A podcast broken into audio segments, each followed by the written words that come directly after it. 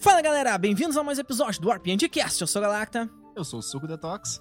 E hoje nós voltamos depois de um pequeno hiato, graças à minha vida acadêmica que estava um pouco conturbada, né, Detox? Mas conseguimos passar por cima desse negócio e voltamos com o nosso quadro favorito. Qual é que é o quadro, Detox? Diz aí pra nós. Ação Livre, o podcast mais rápido da RPG Esfera e sobre o, a sua vida acadêmica, eu não sei todo mundo que tá assistindo, mas eu nunca duvidei. Muito obrigado.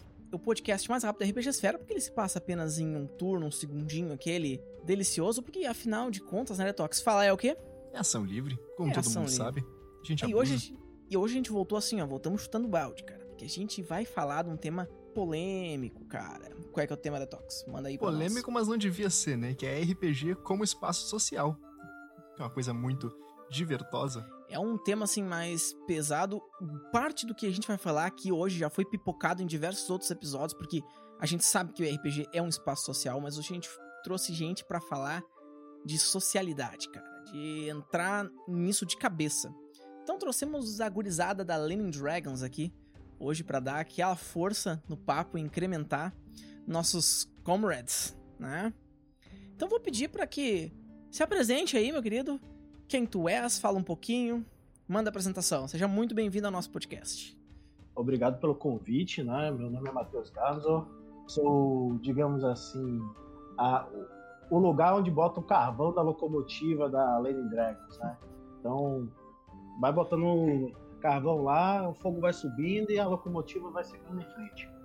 É, Cara, eu. Ah, um, um ponto que também gostaria de começar sobre ação livre. Vocês falaram que é, falar, né, é uma ação livre e tal. E na nossa mesa, como o pessoal gosta de falar pra cacete entre um, um- um ataque e outro, eu instituí pra eles que eles rolam um D4 e esse será o número de palavras que eles podem falar naquele turno. E isso trouxe várias coisas hilárias na mesa do pessoal tentando se comunicar. Fantástico. Então aqui tu vai perceber que o nosso turno é gigantesco, velho. Nós vamos rolar um D 1338 ou mais um pouquinho e vamos tocar.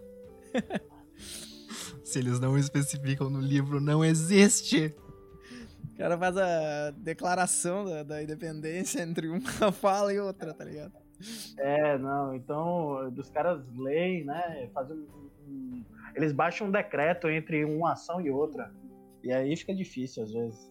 Mas, é, bom, é, né, como eu disse, meu nome é Matheus, eu, fora do mundo, do universo do RPG, né, não estou mais em vida acadêmica, graças aos deuses, estou na vida laboral, que também reserva uma grande fonte de infelicidades, né, para quem, pra quem não é detentor do meio, dos meios de produção.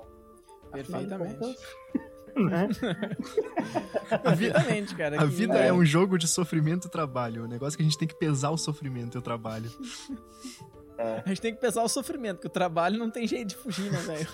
É, isso, né? A gente tenta tirar algum, al- algum proveito da nossa mais-valia e o RPG é uma delas, é onde a gente socializa, a gente encontra os amigos, é, vive uma outra realidade, né? E aprende coisas novas também, faz amizades também. Então, é, é um ambiente de socialização que é, é magnífico, né? na minha visão, é magnífico esse, esse, essa modalidade, digamos assim. Mas Então entrou com tudo no Perfeito. tema, né? Mas vamos fazer aqui, começando como a gente sempre começa quando a gente tem um convidado novo, que é uma pergunta que a gente sempre gosta de fazer pra todo mundo, porque sempre sai uma história bacana, uma coisa legal pra dizer, ou pelo menos um insight na pessoa que tá aqui Hum. por trás, que é como tu começou no RPG? Qual foi o teu primeiro contato? Qual é a história por aí? Sai cada peripécia disso aí que eu tô louco pra ouvir, velho. Manda abraço. Não, então, é, minha história no RPG ele começa ali no início, final dos anos 90, começo dos anos 2000. Um pessoal que jogava D- é, AD&D, né, na escola, nos intervalos, eu conheci, era o irmão de um, de um colega de sala mesmo, tá? um pessoal mais velho, mas assim, na época eu tava mais, mais preocupado em jogar bola mesmo. né? É, e aí, chegou um, um- os anos passou um ou dois anos na situação eu, eu sabia o que era o jogo sabia assim sem ter detalhes né Mas, em um dado momento, um colega meu comprou o livro da terceira edição de Dungeons Dragons. Comprou, vírgula, né? Alguém deu a ele. Duvido que ele uhum. tivesse dinheiro pra isso. Mas, Ainda mais é, nos anos 90, né? é, ainda mais nos anos 90. Mas assim, é, um fato engraçado é que esse camarada, ele era gago, né? ele tinha uma gagueira, e o primeiro narrador de RPG que eu tive foi ele. então, foram vários intervalos de, de escola, é, é né, de 20, 30 minutos, em que a gente tinha um narrador gago com a gente, né? E saudações, André Luiz, se estiver por aí, por acaso me escutar, né? É, é, você sempre vai ser o nosso primeiro mestre de RPG. É, e, e, era muito bacana. E a gente conheceu ali aquele cenário de 1 e tal.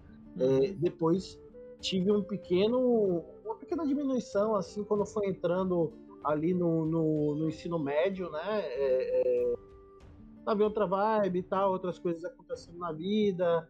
É, por alguma razão o, o RPG desceu na, na, na escala de, de coisas importantes, né? E retorna quando eu entro na faculdade, né? Que aí é um pouco mais maduro, inclusive, né? É, é uns colegas, eu descubro, acho que no segundo semestre do curso de psicologia, eu descubro que algumas pessoas jogam, né? Inclusive um tinha um grupo fixo, é, semanal quase, ou a cada 15 dias, e eu me juntei a ele já jogando a 3.5 do Dungeons and Dragons. E essa foi minha bolha, né? Quer dizer, vírgula. É, teve esse cara com quem a gente entrou, mas desse grupo teve uma cisão. E aí eu fiz parte dessa cisão que formou o um próprio grupo ali lá para os anos 2009, 2010. E aí a gente jogou a mesma campanha durante seis anos, inclusive. É né? massa, cara. Que esse tipo de continuidade é legal, né? Porque vira o espaço de socialização da gurizada, né? Sempre. É, mas aí tem um, um ponto que, na verdade, assim, é, isso se conecta com a atualidade. Ao mesmo tempo que era meu espaço de socialização com amigos próximos, a, a nossa bolha do RPG, ali era uma bolha do RPG. Porque a gente não sabia muita, de muitas pessoas que jogavam RPG ao nosso redor. A gente não sabia, então a gente não tinha contatos muito grandes com outros sistemas e assim por diante. Entendeu? Uhum. Então vocês, então, vocês foram no meio bem, né? Isso. Ali é D&D 3.5 e é isso. Isso, aí a gente mudou para Pathfinder porque a gente detestou a, a quarta edição, né? Uhum. É, é, eu, por exemplo, eu não sou um fã nem um pouco de MMO, né? Não, não sou a régua moral e de jogos da Lane Dragons, mas é, é, eu particularmente não sou fã. E, o, e o, a quarta edição, ela me causava um distanciamento já a princípio pela arte porque me lembrava é, o, é o nome, o Dota, né, que é World of Warcraft, na verdade. Uhum. E, e, isso me afastou do jogo, e depois eu também fui vendo que as regras mesmo não, não, não eram legais, o que eu imaginava. É, e a gente foi pro Pathfinder, né, é, uhum. que é um 3.75 é, versão. A gente ficou até que a gente descobriu com aquele grupo a quinta edição, migramos para a quinta edição, jogamos.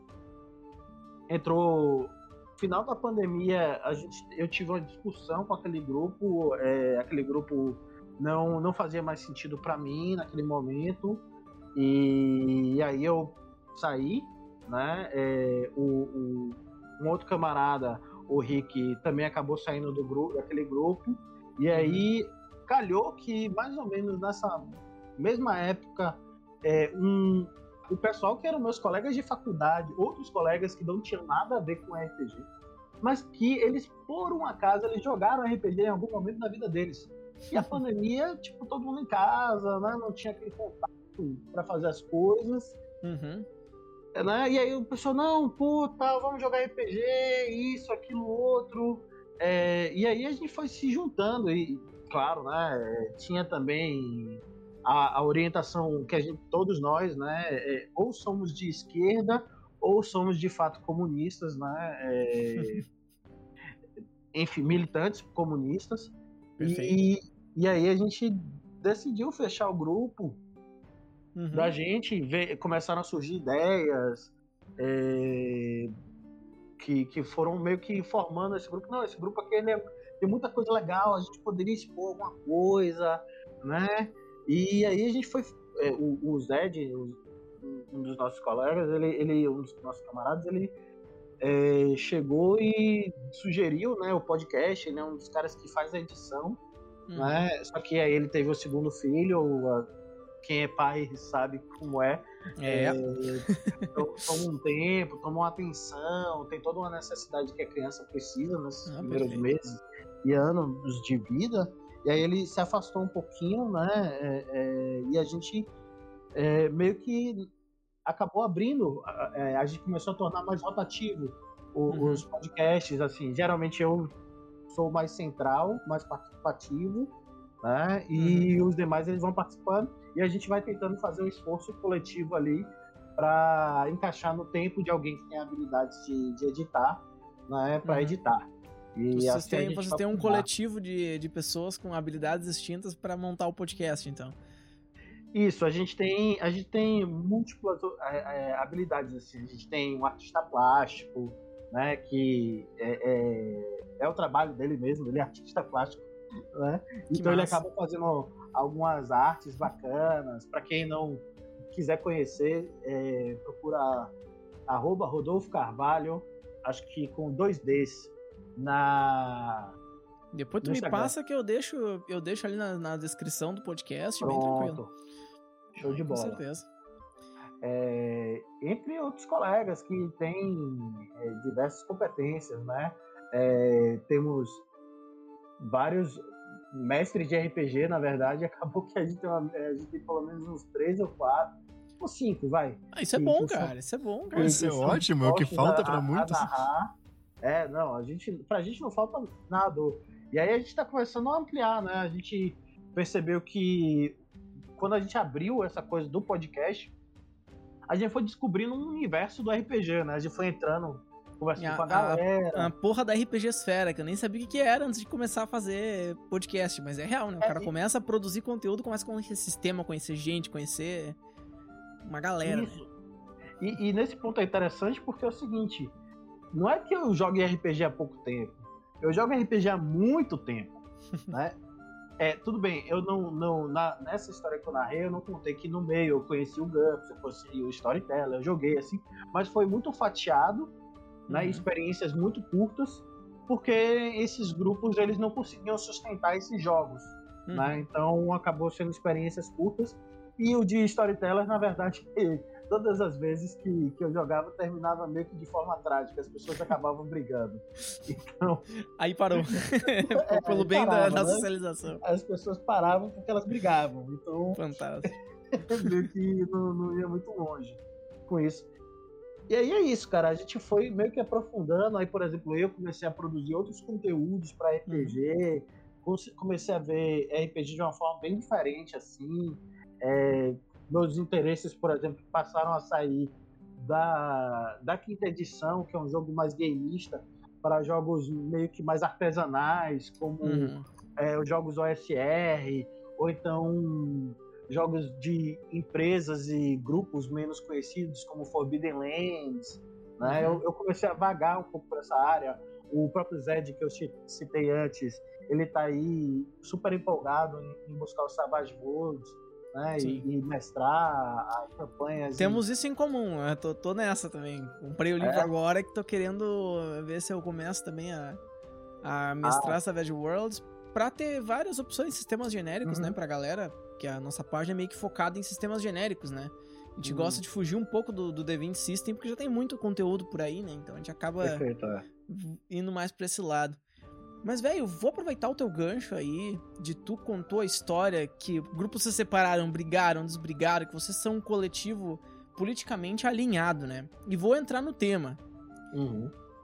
Cara, onde é que a política e o RPG se misturam, cara? Porque assim, ó, se o RPG é um ambiente de espaço social, onde é que começa a política e, e com, termina a política, começa a RPG, começa a RPG, termina a política, as coisas são uma unidade só. Como é que isso funciona para ti, cara? Bom, é, vamos lá. De um modo geral, a, a, política ela é uma atividade que se dá coletivamente, né? É, todas as atividades que nós é, praticamos coletivamente, ela é política. É, por exemplo, uh, vamos assistir um filme, né? Vamos supor que nós três aqui a gente combine de assistir um filme.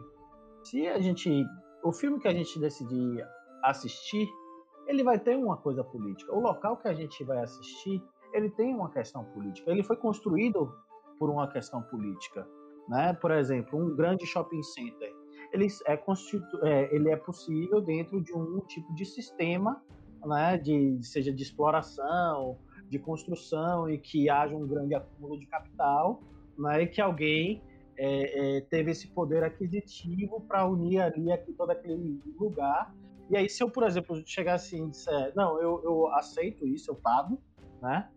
Para que eu uhum. frequente esse lugar, eu também fazendo uma. tô tendo uma atividade política nisso, né? É, se eu, por exemplo, uh, compro um livro e eu prefiro comprar esse livro de um cara que não paga direitos autorais apenas porque esse livro ele é mais barato, eu estou tendo uma escolha política também, né? Então, todo, então todas as atividades que eu fizer, né, elas vão ter um impacto político por menor que ele pareça. Às vezes a gente tem, principalmente nesses últimos anos, né, a gente tem muito essa coisa de dizer, ah, fulano, eu sou político, eu sou partidário, etc. Às vezes você pode até não ser vinculado a um partido é, é, político específico. Mas quando você toma partido de uma causa, por exemplo, eu sou contra, né, o que as pessoas gostam de dizer, eu sou contra a corrupção. Então você está assumindo um, um, partido, entende? Se você uhum. diz que você é, a, por exemplo, a favor de coisas sociais, né, é, Bolsa pode, Família... Pode não ser ligado a um partido político formado, Isso. mas tu tá tomando uma, um partido de alguma coisa que é política, né? De uma forma Isso. ou de outra. Isso. Então, assim, é, para a gente pegar essa psicodelia e, por exemplo, envolver ela no RPG, né, porque parece uma psicodelia quando a gente fala isso assim. Cara, num jogo de RPG você sempre vai tomar partidos, você sempre vai fazer escolhas. Né? Perfeito. Tomar então, decisões é tomar um partido, é ser politicamente ativo. Exato. Você sempre vai atuar naquela, naquela, naquele cenário e suas seus posicionamentos eles vão influenciar aquele cenário. Ou seja, você invariavelmente vai ter uma influência política naquilo que vai acontecer. Por exemplo. É, vamos supor né, que a aventura se gira em torno de um dragão que o rei decidiu que ele deve ser morto porque, bom, não é bom ter um dragão que ataca as honras do reino e que fica cobrando é, é, extorquindo aquele reino para ele ficar sentando, sentando em cima do, do, da pilha dele de, de tesouro, né? É, e aí você vai lá e diz, não, ok, é, eu vou uh, ajudar a derrotar esse dragão. Então você está subindo o partido do reino, né, daquele rei, por exemplo. Você pode, pelo outro lado, ir até lá na montanha e dizer, ô dragão, veja só, eu sou seu camarada, né, a gente não gosta daquele rei lá, e. E aí, o que, que a gente pode fazer com isso? Ou pode né? não tomar nenhum lado nenhum outro. Pode chegar pro dragão e falar: então, dragão, eu vou te matar e vou pegar o ouro pra mim, não vou devolver pro rei, não. Isso, que, que também é uma escolha política, né? Que assim, eu não vou beneficiar. Eu, eu, quer dizer, você acaba, mesmo que você faça isso, nesse ponto que você trouxe, Galacta, você até beneficia o reino. Porque independente de você matar, você já. Perfeito, perfeito. Trouxe o problema, né? Você tirou o problema. Quem fica com o tesouro né? Aí, ok, eles vão ter um rombo, mas eles não têm mais um dragão que se preocupar. Né? Então. Agora vai já, ter eu já... no lugar. Tirou um tirando pra colocar outro no lugar. Ah, não, agora eu, tenho, agora eu tenho uma ideia engraçada. Eu sinto muito por essa situação hipotética que tu criou gerar uh, esse tipo de conclusão, mas tu pode arrumar uma maneira de sedar o dragão, roubar o ouro e ainda manter ele lá. tá, tudo bem. Mas perceba, é, é, é, você, ainda to, você... todas são escolhas políticas, né? É uma você questão... ainda teve um impacto político porque você é, é, roubou todo mundo, né? Você foi, foi pela tangente, tirou todo mundo, deu um drible em todo mundo, né? Ficou com o lucro todo e ninguém, e ninguém se beneficiou com isso. Né? Inclusive, por exemplo, a gente é, é, vê isso num recente caso com uma certa empresa aérea né? É... é só, pra gente, só pra gente ter uma ideia, assim, né? Como, como as coisas acontecem. Então agora, tu não tem só um inimigo, tu tem dois, né? E todo mundo te odeia. Muito bem. Isso, exatamente, né? Mas é uma escolha, é uma escolha, é uma escolha política. claro, perfeito. Entendeu? É, é, tipo, você pode fazer é, é, essa escolha, ela vai ter um impacto. Né? É, se você vai dormir bem depois de fazer a escolha, é problema seu. Isso né? isso, também, isso também é uma questão importante. Então, assim, é, você, a gente pode colocar o mais individualista, digamos assim, é, é, dos personagens, mas quando esse personagem individualista ele acumula poder, a relevância dele para aquele cenário também cresce. Então ele ganha, digamos assim, o que um, um, um, um desses super bilionários, 1%, né, fazem, Uhum.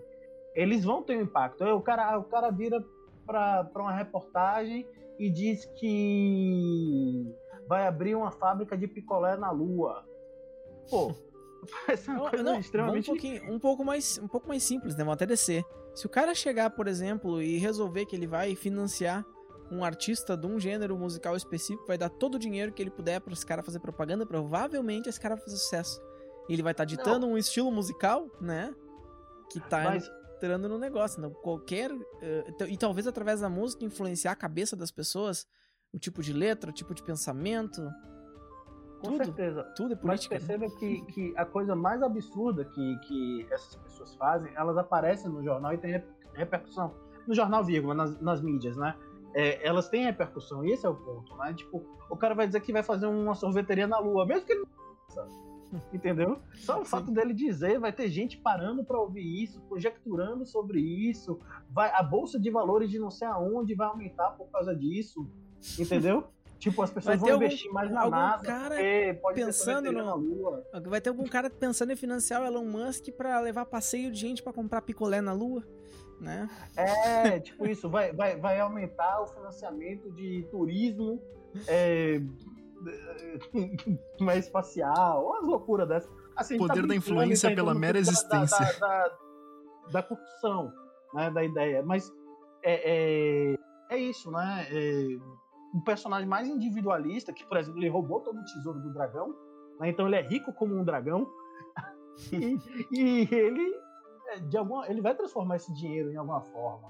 Né? Isso vai ter um impacto social em um determinado lugar. Né? Uhum. É, e, e- e- então é isso. Dentro do, do cenário da RPG, né, é, a gente vai ter escolhas políticas, a gente vai ter posicionamentos. É, se eu chegar e, por exemplo, ah, eu sou aquele murder hobo, né? Eu sou aquele player super é, é, bobo que vai na taverna, é, fala alguma grosseria pro taverneiro, o taverneiro acha ruim, e aí eu, pilhado com, com o que o taverneiro me respondeu, eu vou lá e mato o taverneiro, beleza.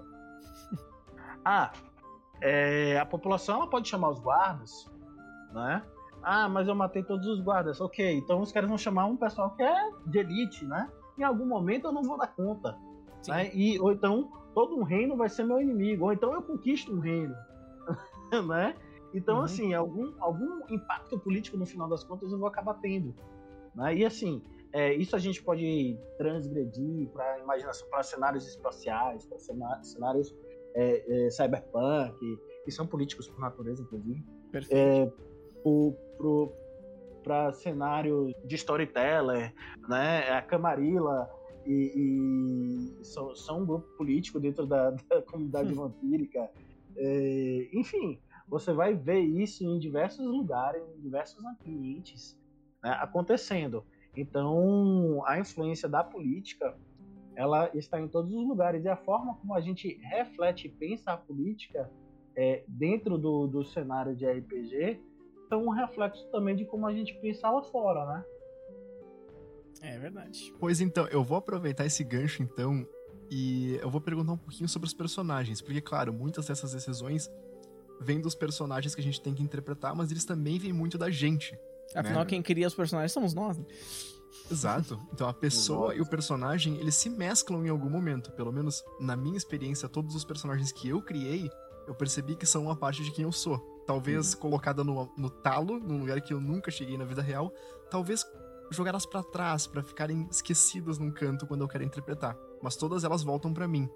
Uhum. É possível abstrair de qualquer opinião política própria e só interpretar um personagem diferente? Eu, eu acho que talvez um, um grande exemplo disso seja o Coringa do Heath Ledger. Né? Assim, a gente é, vamos pensar que possivelmente o Heath Ledger, né, a pessoa, ela não concordava em nada com o que o Coringa fazia, queimar dinheiro, matar pessoas, né, de forma gratuita. Eu imagino, eu penso que, pelo menos assim, né, isso nunca foi uma coisa, é, pelo menos não a esse grau, né, que uhum. acontecia. Agora, você pode, primeiro, trazer um aspecto seu que é um reflexo daquilo que você vê, por exemplo, é, eu quero interpretar, né? É, e muitas vezes o narrador ele passa por isso. Ah, eu preciso de um vilão que é um verdadeiro cuzão, assim. Ele tem que ser um cara bom de um sacana, né? A, acabar com a vida dos jogadores, pronto. É, o Strade, né? Do, do Curse of Strade. Uhum. Né? Ele, ele é um, um, vilão, tem uma personalidade forte, cheio de, de ideias e malícias, né? Uhum. É, é, que eu particularmente não me, não me identifico. Mas eu inspiro ele muito em pessoas e personagens assim da minha vida cotidiana que eu já vi. Uhum. Entende? Ainda tá dentro então, da tua assim, experiência, né? Exato. Eu tô trazendo referências da minha experiência. Então, assim, é, é a minha interpretação dos cuzões que eu conheço na, na rua. Fantástico. É, mais ou menos isso. O, o Heath Ledger, ele, por exemplo, é, não tem um, é, todo o conhecimento de causa, mas ao que me recordo, o envolvimento dele com aquele personagem né, é, adoeceu ele. Né? Então, parte do processo dele de adoecimento, de é, é, chegar ao final que ele teve, né, é, passa também por esse envolvimento que ele teve com aquele personagem. Então, às vezes, você pode até se vincular com um personagem com o qual você não se identifica e aquilo fazer você sofrer. E, né, é, pelo menos na época, que ele foi considerado um baita de um papel. E eu, particularmente, acho que aquele foi o melhor Coringa, né, é, é... antes do, do Joaquim Fênix. Uhum. Né, que eu acho que, que, que equilibra um pouco, tá bem perto um do outro, assim, de qualidade. Uhum. Mas, mas enfim. Existe que é o cara isso. faça uma questão que nem o próprio Ian McGillan, né? Do, do, quando tava interpretando o Hobbit, ele teve um momento que ele quis desistir. Porque ele não aguentava mais ficar falando sozinho com, com, a, com a mesa, sabe? Porque o pessoal tudo era montagem computadorizada. E o cara achava aquilo uma de uma solidão absurda. Ele era um cara super gregário e pra ele isso era muito inconcebível.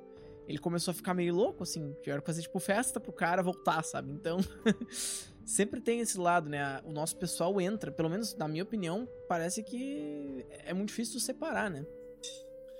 Acho que às vezes deve ser difícil separar quando tu tá fazendo um personagem para te interpretar tu mesmo. Quando um mestre, por exemplo, tu pode abstrair para fazer um personagem que vai aparecer uma vez só. Ou fazer um, um vilão da campanha até.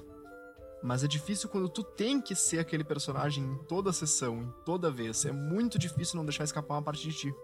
Sim, concordo. Então, deixando, né, aproveitando esse gancho aí, né, então tu tinha falado do Murder Robo antes, né?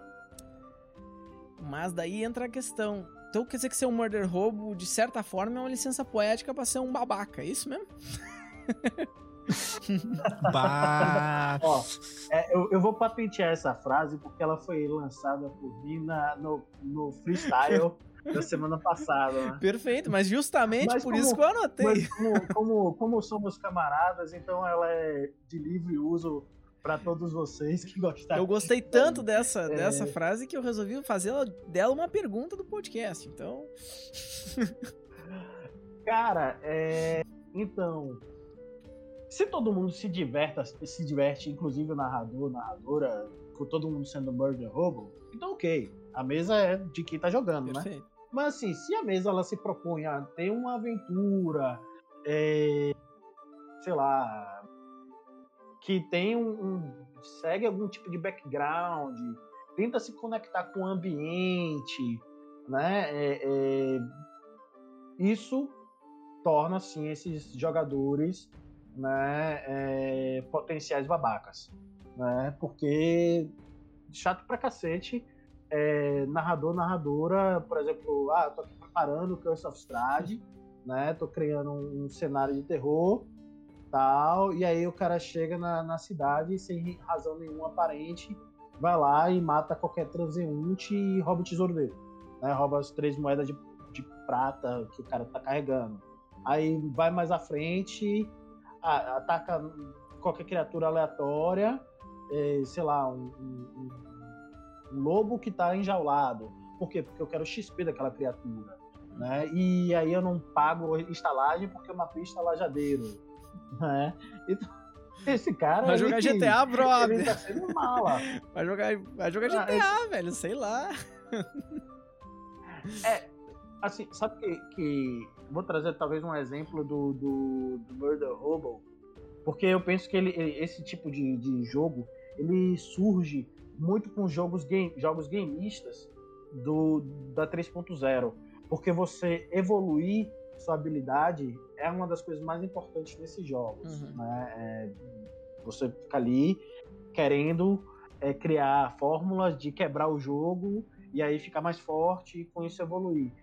E nesse meio tempo, é, eu penso que como esses jogos gameistas eles vêm muito na evolução dos próprios games, né, dos jogos online e etc, dos jogos de videogame também, né? Uhum. Eu acho que ele é tipo o pecado jogos online. Lembrei de Tibia na hora, velho. Lembrei de Tibia na hora. Eu jogava muito Tibia quando era quando era mais mais gurizão assim, né? Até depois de, de barbado, joguei Tibia, né? Por um tempo até com a minha esposa uhum. junto, a gente jogava. E cara, é um jogo que dos MMOs é um dos que mais tem RP assim. Porque o que, que acontece? Uh, para te falar com um NPC qualquer, tu tem que escrever o que tu quer. O NPC te conta uma história e tu tem que dar uma resposta correta, né? Que num determinado momento do jogo, antes deles colocarem algumas coisas que facilitaram esse processo para quem não fala inglês, que é só tu clicar num negócio, que ficou, na minha opinião, deu uma descaracterizada, mas enfim, né? A comunidade em geral aprovou, porque é muita gente gameista também que joga o jogo, né? Mas antes disso, tu tinha que explorar os diálogos com os NPCs com coisas que fizessem sentido. Tinha que falar palavras e conjuntos de palavras que o NPC te dá uma resposta para determinado questionamento. Então acabava que tu se obrigava a conhecer um pouco da teoria por trás do jogo e da história. Isso me atraiu muito na época, né? Outros MMOs não tinham nada disso. Até hoje Tibia é jogado, entende? É um dos motivos por, pelo qual, porque é um nicho bem específico, né?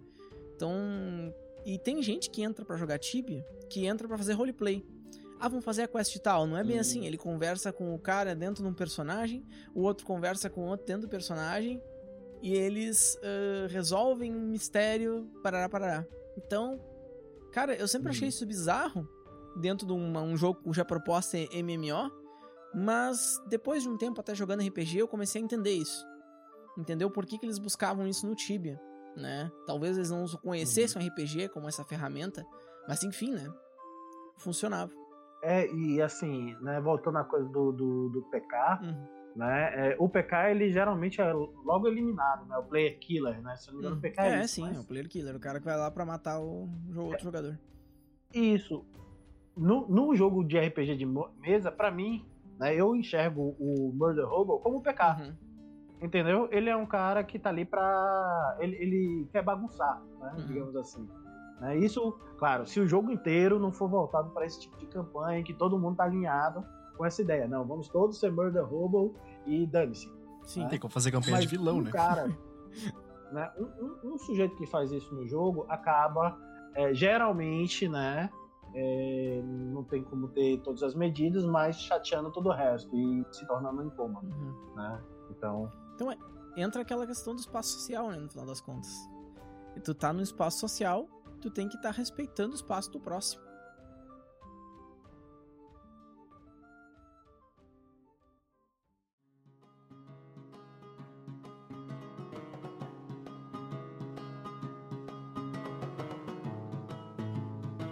Isso até nos leva para uma próxima questão que talvez ela seja tangencial demais ao assunto, mas ainda é uma das pautas de conversa que a gente queria. Ação livre, porra, vamos tangenciar.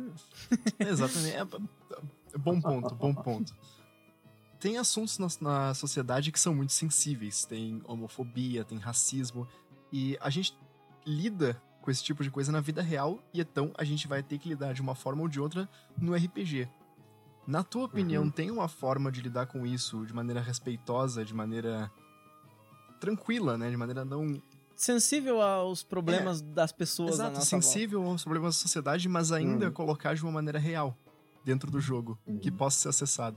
Então, eu né, é, cresci boa parte jogando Ravenloft. E na época, no, no 3.0, 3.5, existia uma mecânica de jogo que se, chama- se chamava rejeição. E isso era um meio que um simulador de racismo. Uhum. né, entre as diferentes raças é, que atuavam naquele cenário.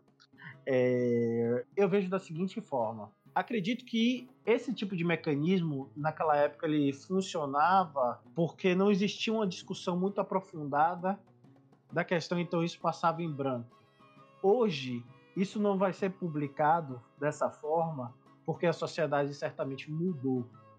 Mas isso não significa que o tema em si ele não, não, não, não deva ser discutido ou que ele não tenha espaço dentro das mesas de RPG. Por exemplo, na nossa mesa de, de Ravenloft, né, é, eu trago esses temas. Esses temas eles são interessantes da gente colocar dentro do cenário. Para quem não sabe, né, o cenário de Ravenloft ele é uma espécie de Transilvânia, né, é- é, que muda o nome de, de Baróvia, mas enfim, né, tem algumas alusões a, a Valáquia, por exemplo, que a Valáquia é uma Uhum. cidade de Ravenloft, e Valáquia é a cidade de Drácula, né? Uma das cidades ali próximas do, do, do reino de Drácula. O próprio Strade, E né?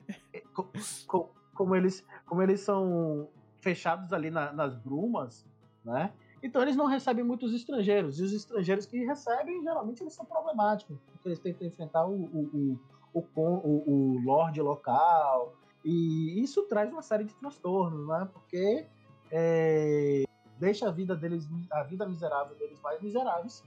E a maior parte da, do local, ele é de humanos né? Na verdade, não existem outras, outros povos assim, né? É, naquele ambiente. Uhum. É, tipo, não existe, por exemplo, um, sei lá, uma tribo de Halflings, né? É, não tem isso pelo menos na aventura Strahd. Depois no Van Richten's Guide eles mudam isso sensivelmente. Mas então eu cheguei e trouxe, não, se esses caras eles vivem fechados num lugar isolado, esses caras eles são xenófobos, né?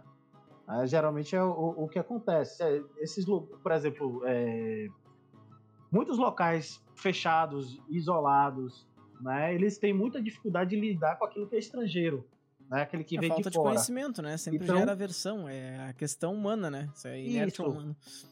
uma falta de conhecimento, um medo do desconhecido, várias razões né, que podem gerar esse preconceito e principalmente nesse ponto eu, eu fiz um, um- um seguinte, eles não gostam, principalmente eles agem de uma forma hostil, não necessariamente violenta, para com pessoas que não são humanas. Uhum. Mas assim, antes de iniciar o jogo, eu chamei os meus colegas, meus camaradas e disse, olha, galera, vamos colocar esses elementos no jogo, trabalhar tal. E disse a eles, olha, em nenhum momento isso vai ser direcionado à pessoa de vocês. Sim. Isso vai ser direcionado aos personagens ali presentes, entende? E se vocês perceberem que alguma coisa está diretamente afetando vocês, seja por um deslize meu, seja porque, enfim, é, as coisas fugiram ao controle, o que pode Uhum. ocorrer é quando a gente está lidando com temas sensíveis, para que a gente tenha a maturidade também de ouvir desses. Eu tenho a maturidade, né, no caso eu que estou narrando. Eu tenho maturidade de ouvir desse, dos meus camaradas que, olha, cara, eu acho que você deveria mudar o tom e tal. Mas, em geral, até que eu tenho conseguido fazer, digamos assim, dentro do correto, ainda não me chamaram a atenção em relação a isso. Mas eles- esses temas, eles surgem na mesa. Por exemplo, é, certa vez, logo quando eles chegaram, algumas armas deles quebraram. Nosso jogo tem dessas situações, eu dificulto um pouco. E aí algumas armas deles quebraram. E aí aqui no ferreiro, o único ferreiro da cidade, do- da Vila da Baróvia, era um cara que depechava estrangeiros. Então eles tiveram que se virar para fazer com que aquele cara trabalhasse para eles. Eles não podiam matar o ferreiro, só porque ele era um baita de um racista. Não é? Eles precisavam do ferreiro. E eles precisavam negociar com aquela pessoa. Isso é parte da, da realidade. Muitas vezes você está procurando um emprego, por exemplo, eu sou negro, aí eu vou num, numa loja de, sei lá, um, busco um emprego num, num determinado local, tenho umas qualificações para aquele emprego, mas eu não eu recebo de volta, ah, você não tem o um perfil para esse, esse trabalho. Enquanto que, eventualmente, até uma pessoa que tenha menos qualificação que eu né, é, receba a vaga. O perfil estético. Perfeito. Cara, eu vou te dar o exemplo que a, a, vida traz, né? Pelo menos para mim que aconteceu. É quando tu, não, tu precisa lidar com uma pessoa, né? Mas assim, porque tu depende dela de determinada maneira. Uma vez eu fui fazer uma, da, uma das minhas tatuagens aqui no meu braço direito. e aí, o tatuador é um fascistinha, filho da puta. Daí eu peguei, comecei a conversar, fiz a primeira sessão da tatuagem com ele, terminei, né? Ficou a próxima e nem a ver, né? A tatuagem tava só na linha, com poucas coisas, demorou um tempo para fazer. E eu tinha que fazer a segunda sessão. Uhum. E eu já tinha pago pro cara. Só que ele é um baita, um filho da puta, não fascista. O que, o que eu ia fazer? Ia mandar ele tomar no cu? Não deu. então eu tive que segurar até o momento que ele terminou minha tatuagem, porque como tatuador ele era um bom tatuador, né? Daí depois eu mandei ele tomar no cu, mas foi depois, sabe? Tipo, ele deixa ele terminar minha tatuagem, eu digo, pá, meu, tu é um idiota, entendeu? Tchau pra ti, eu nunca mais vou ir lá. Sacou? Então tem dessas, uhum. né? O cara às vezes tem que lidar com esse tipo de osso na vida real, então acho que é bem verossímil, né? A situação. Aí um pequeno ponto de, de exclamação de explicação. Quando o Galacta fala que ele mandou uma pessoa tomar no cu, ele não tem isso para fazer socialmente. Foi provavelmente ele nem percebeu que ele mandou o cara tomar no cu. Fazia, fazia parte. É, era natural do processo ali, da cena. Não, é que o, o Galactus é uma pessoa que tem tato demais na vida real, mas ele é, mas ele é putaço aqui. É, assim, é, quando eu fico aqui, eu, eu já servo meu lado putaço. Quando eu faço música, eu já servo meu lado putaço. Eu sou uma pessoa muito raivosa, tá ligado? Mas quando eu converso com os outros, eu sou, ah, eu, eu sou super calmo, assim, tipo, eu sou uma pessoa que Cara, para as pessoas que eu gosto, eu sou um amorzinho, mas para as pessoas que eu não gosto, vai tomar no cu, entendeu?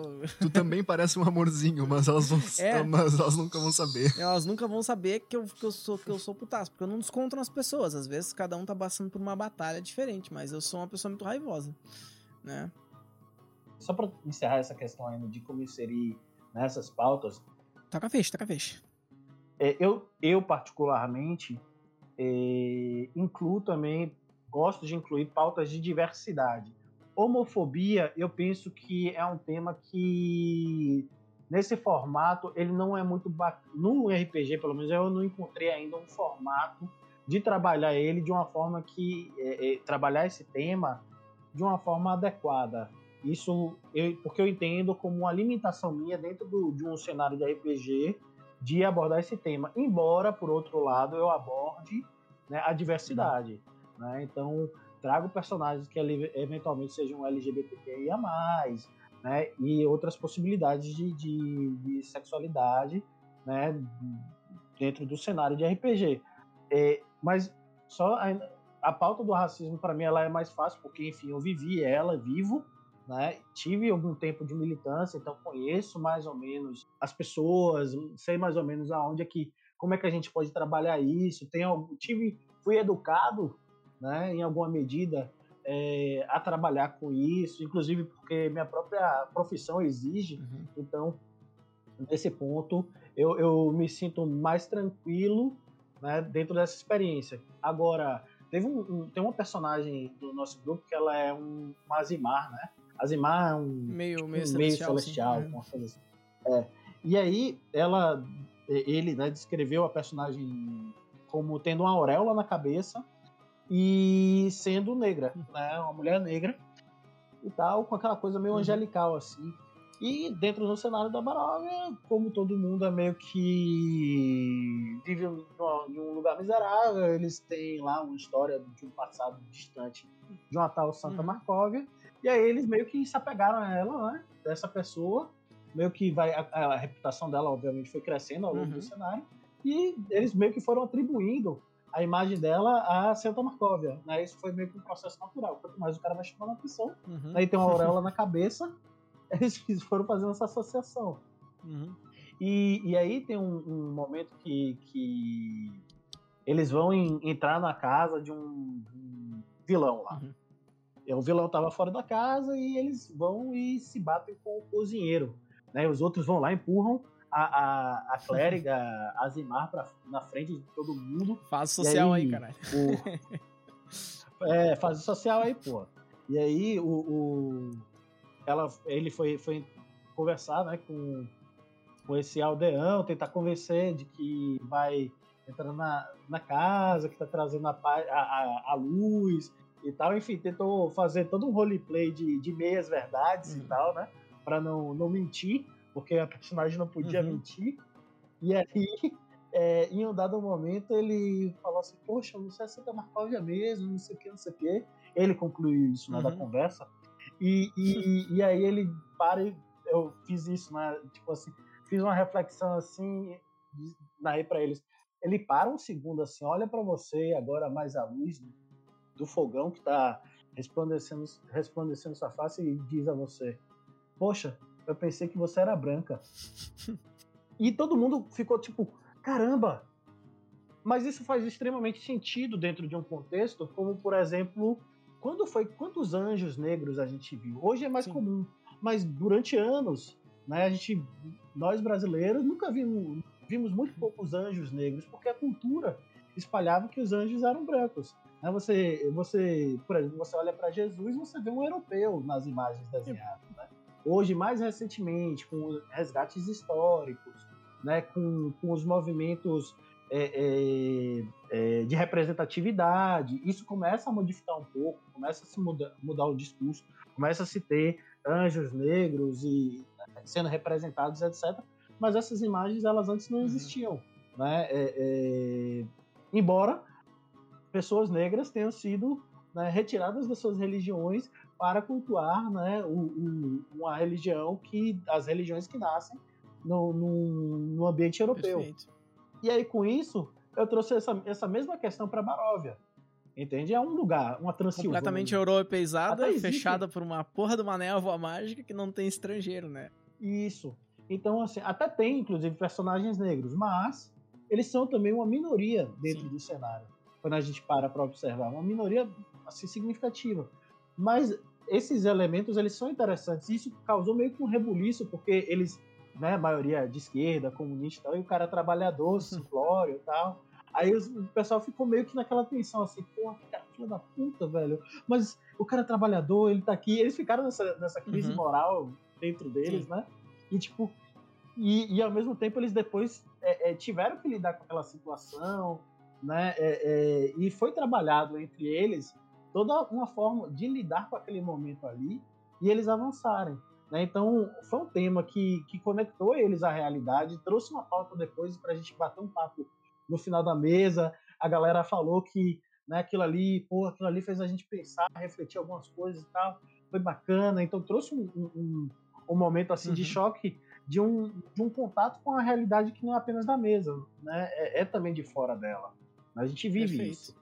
Cara, eu acho que isso é uma, uma questão que, que conecta muito, né? E nesse sentido, eu acho, né? Na minha visão, o RPG ele deveria ser uma bandeira pra diversidade e pra exposição social de diversas formas, né? Porque afinal de contas, pelo menos ao nosso ver, uma das coisas que a gente gosta muito de, de pregar é que o RPG tem que ser um ambiente seguro, um ambiente pra todos, né?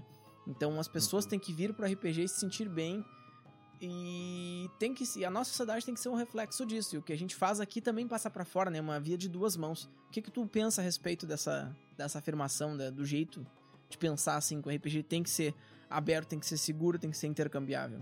Então, eu penso que o RPG, como todas as atividades, a princípio, ela tem níveis de maturidade, Uhum. digamos assim, né? Aos quais elas decidem explorar. E nem toda a forma como você coloca a diversidade, ela necessariamente vai ser positiva. E trago isso a partir do seguinte ponto. Dentro do capitalismo, vocês devem conhecer talvez um termo chamado black money ou pink money, Uhum. né? Que são formas de você usar a diversidade, na verdade, apenas para captar dinheiro. Perfeito. Então você não está sendo de, você não está trazendo a diversidade porque você quer que aquilo ali seja de fato uma coisa orgânica no processo da civilização educativo e assim por diante. Né? O que você quer é fazer com que essas pessoas elas se sintam representadas e você tire dinheiro delas. Né? E apenas isso. Né? Então não tem nenhum fundo educativo, tem muito mais uma questão narcísica. Né? Você está oferecendo às pessoas: Ó, oh, estou me enxergando, estou vendo aqui um, um, espelho do que eu queria ver e pronto, eu vou consumir. Né? Uhum. Porque é isso que eu quero. Entende? Mas a fundo não, não tem nada. Então você pode ver isso, inclusive, eu obviamente não, não, não tenho é, como citar cada jogo de, jogo de RPG, né, porque eu não tenho, digamos assim, o um estudo aprofundado de cada sistema para uhum. trazer isso, mas eu, eu, percebo, por exemplo, que é, foi muito mais orgânico esse processo dentro do que é, é, o Pathfinder foi produzindo ao longo de sua jornada e construção de sistema do que o, o Dungeons and Dragons, né? Então, embora eu, eu não hoje não, não, entre muito na mecânica né, proposta pela Paizo, me parece que dentro daquilo ali há uma proposta muito mais real de fazer isso. Eles foram mudando vários né? elementos. Né? Eu tô jogando uma mesa de Pathfinder com Rufus, por exemplo, raças eles chamam de ancestralidades né? Não é nem, nem mais esse tipo de coisa, os caras já vão colocando dessa forma, né? E, equilibrando. Tu pode ser a, a, classe que tu quiser, por exemplo, dentro de qualquer uma das ancestralidades propostas com eficiência, né? De maneira que tu não restringe a pessoa por ser uma coisa ou por ser outra, já que o RPG é um espaço de socialização múltiplo, né? Eu achei interessante a proposta, que uhum. parece que naturalmente encaixa na mecânica do jogo, assim. Então. Sim. É, por outro lado, eu penso o seguinte: é, no, no cenário da RPG, você deve e pode ser o que e quem você quiser.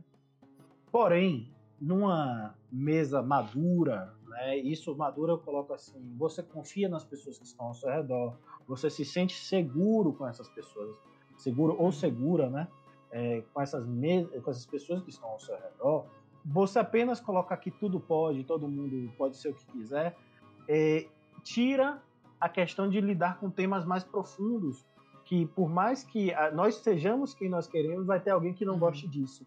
E isso é uma, isso que é uma das principais pautas, né? É, é, por exemplo, da, da galera que, que da diversidade sexual, LGBTQIA+, etc.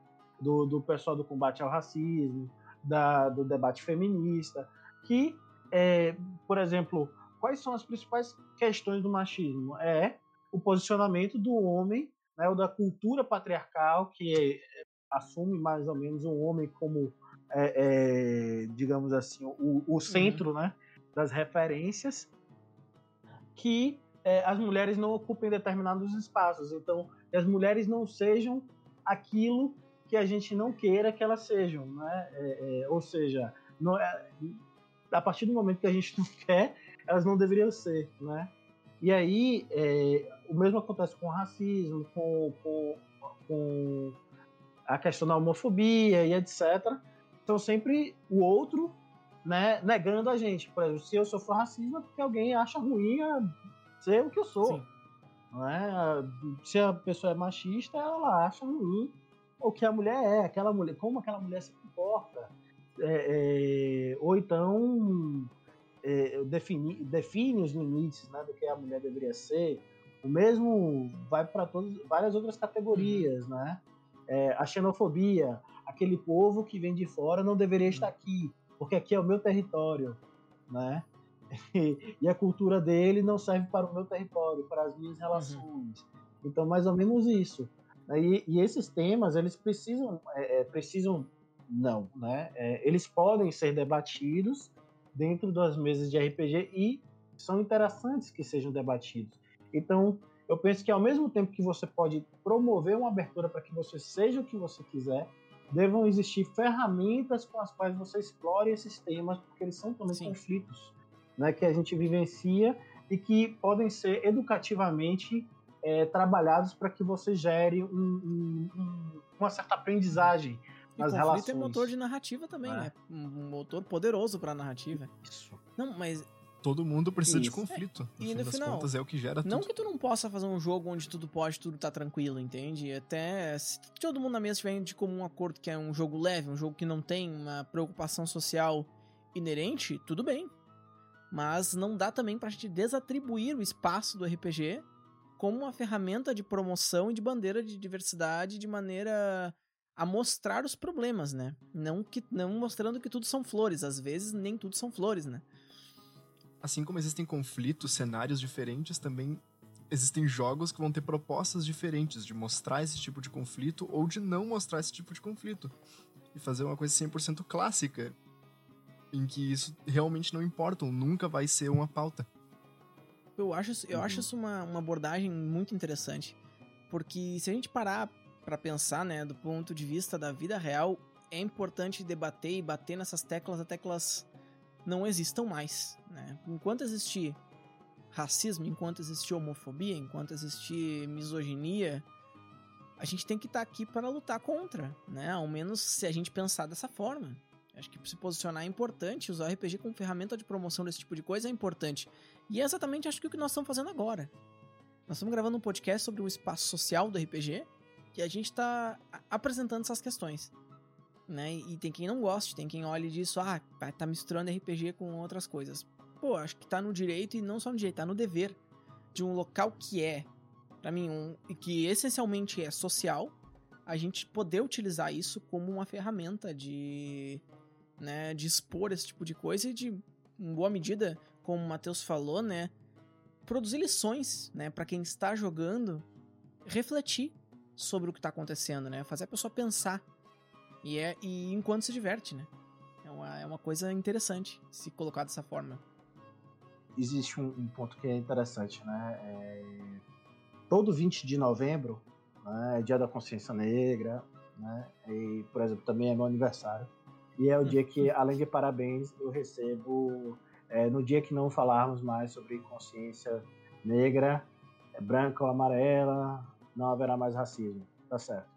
Se a gente não falar mais sobre as árvores que caem na Amazônia, não terá Elas vão parar de cair, certo? É, é, tipo... Acho que isso tem que ser um processo Se a gente não fala mais sobre desmatamento, o desmatamento acabou. Tem que ah. falar até acabar, não o contrário. Né?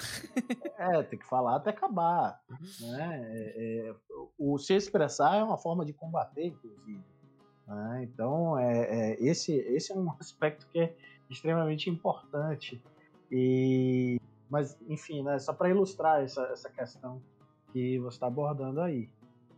Não, mas, mas é isso mesmo, é nesse sentido. Eu acho que o caminho tem que ser exatamente o oposto do que as pessoas costumam dizer, né? A gente tem que ser chato, tem que militar, tem que falar dessas coisas até elas acabarem. Claro, respeitando o espaço das pessoas, mas. Historicamente, é a única maneira que as coisas mudam.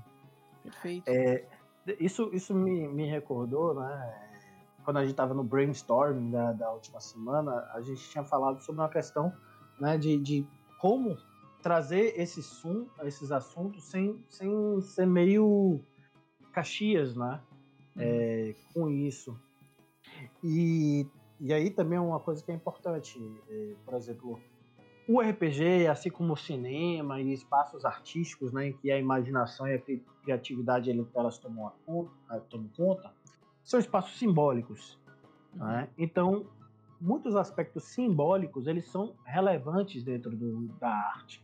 Né? É, por exemplo, quem vai estudar história do cinema e outras coisas, por exemplo, vai perceber que Hollywood né, é um lugar que entope de bandeira americana em todo, todo filme que é possível. O cara tá correndo na rua, né, perdendo um ônibus e vai ter uma bandeira americana em algum lugar lá para dizer que, olha, não, ele tá aqui se lascando, mas os Estados Unidos é legal. Olha que, que foto do caralho, né? então, é, é, é, dentro do universo do, do, do, do RPG, isso também se faz presente, né? A gente não... Eu penso que muitas vezes até mesmo a militância do política, do pensamento, da pauta, ela se dá muito pelo simbólico do que está ali envolvido, né? É, então, esses elementos presentes, eles fazem a diferença né? Na, nesse contexto, faz com que a gente reflita de alguma forma. E eu acho que, que é uma forma também de inserir, sem que você fique ali dizendo que é isso, entendeu? Uhum. Você não precisa ficar ali dizendo, olha, isso daqui, né? dando uma explicação para a pessoa do que está acontecendo ali naquela situação. Ela, ela, pode ver pela própria cena, pelo próprio contexto, né? Inclusive o, o, o contexto pode causar impressões naquela pessoa educativos, né? É, Uhum. trazendo para um país como os Estados Unidos, a gente bota tanto a, a- a bandeira norte-americana em qualquer canto que a gente acaba reproduzindo que não, realmente esses caras devem ser legais, né?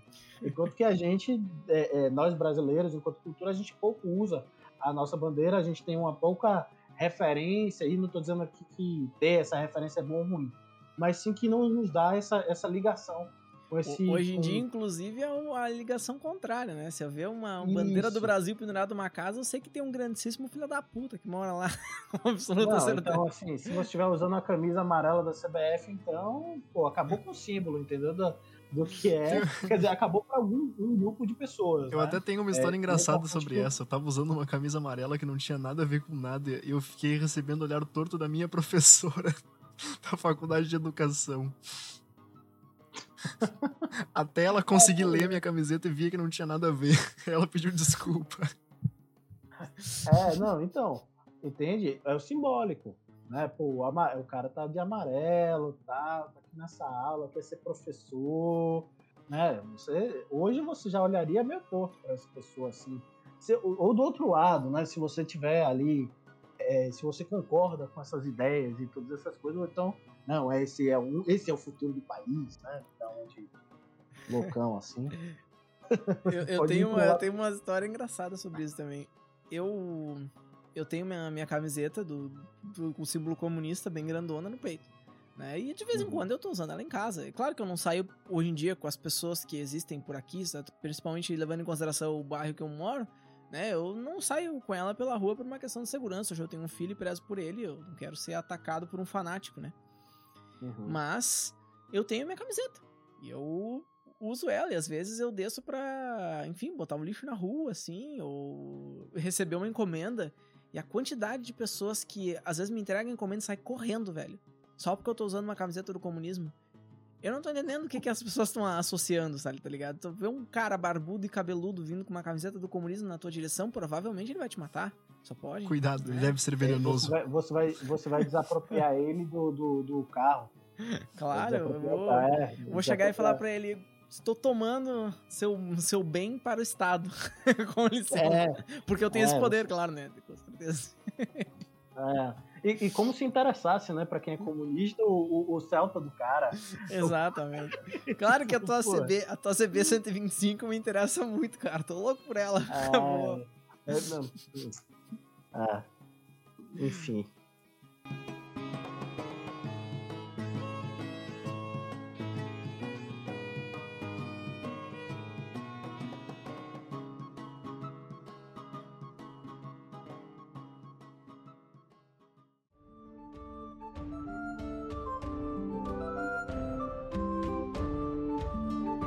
Tchê, massa, assim. A gente tá chegando aqui no nosso final de episódio. Já estamos com mais de uma hora, quase uma hora e oito de episódio já. Conversa vai e voa, né, Detox? Então nós estamos aí chegando até o, o final dessa, desse turno, né? O turno acaba um dia, eventualmente. Eventualmente, vou ter que terminar de castar aquela magia que eu tava começando lá no começo, né? Entre um turno e outro a gente fez todo um papo sobre social e política. Te queria agradecer muito a tua presença, Matheus, aqui, né? E pedir, dar um espaço aqui pra te fazer o teu jabá. Falar um pouco da Legend Dragons e onde encontrar vocês, como é que isso Aham. funciona. Toca a ficha, cara. É contigo mesmo. Cara, primeiro, muito obrigado, né, pelo espaço que vocês oferecendo pra gente falar aqui um pouco, trocar umas fichinhas, trocar umas, ide- umas ideias. É, bom, pra quem ainda não conhece a Lane Dragon, gostaria de conhecer um grupo que tem um posicionamento político, joga RPG, jogamos RPG igual a vocês, viu, meus queridos? A gente não joga RPG diferente, né? já, não- não entrou, pensa- já entrou aí a lição de, de social, né? É. lição de Isso. contexto. A gente tem, a gente tem, como eu disse, a nossa visão ela funciona dentro e fora do jogo, mas a gente não fica ali, né, é, é, fazendo leitura de Karl Marx para as pessoas que vão entrar na mesa, né? É, a gente conversa sobre depois se a pessoa quiser, e tal, mas a gente joga RPG como todo mundo joga. né? A gente tá ali para se divertir também, não para ficar é, fazendo pregação nem, nem nada disso. Conheçam o, o nosso podcast, né? O nosso podcast é, é, tem sido bem bacana, temos conhecido pessoas bem legais Né? Já estamos indo pro 12 episódio, que vai ser o último da temporada. É, fiquem ligados, tá bem bacana. Posso atestar que tá massa mesmo. Então já recebo um, um selo de qualidade aí da RPMG. É, vocês nos encontram em arroba Dragons RPG no Instagram. Né? Possivelmente vocês também encontram nossa página no Facebook. E é isso, caras. É, muito obrigado por tudo. Né? É, espero que, que vocês tenham gostado desse, desse nosso bate-papo. E fica para uma próxima aí. Qualquer coisa é só chamar. Sensacional, a parceria tá fechada. A gente agradece tu, tu vir aqui participar, se dispôs, né? A falar. E, pô, o debate é mega importante. Eu espero que a gurizada que acompanha aí em casa também entenda a importância desse debate que a gente tá trazendo aqui, porque pra gente, né, que, que trabalha com isso assim, com RPG, é essencial, cara. As pessoas têm que realmente ter uma visão um pouco mais ampla de que a sociedade e o RPG se mesclam eu acho que o papo de hoje foi bastante construtivo, a gente agradece pra caralho a participação aí. E vamos aos nossos recados paroquiais de fim de episódio, Detox? Mas é claro, como é de praxe, esse episódio é patrocinado pela Triborquiaria. Vocês já conhecem o Ozai, aquele querido.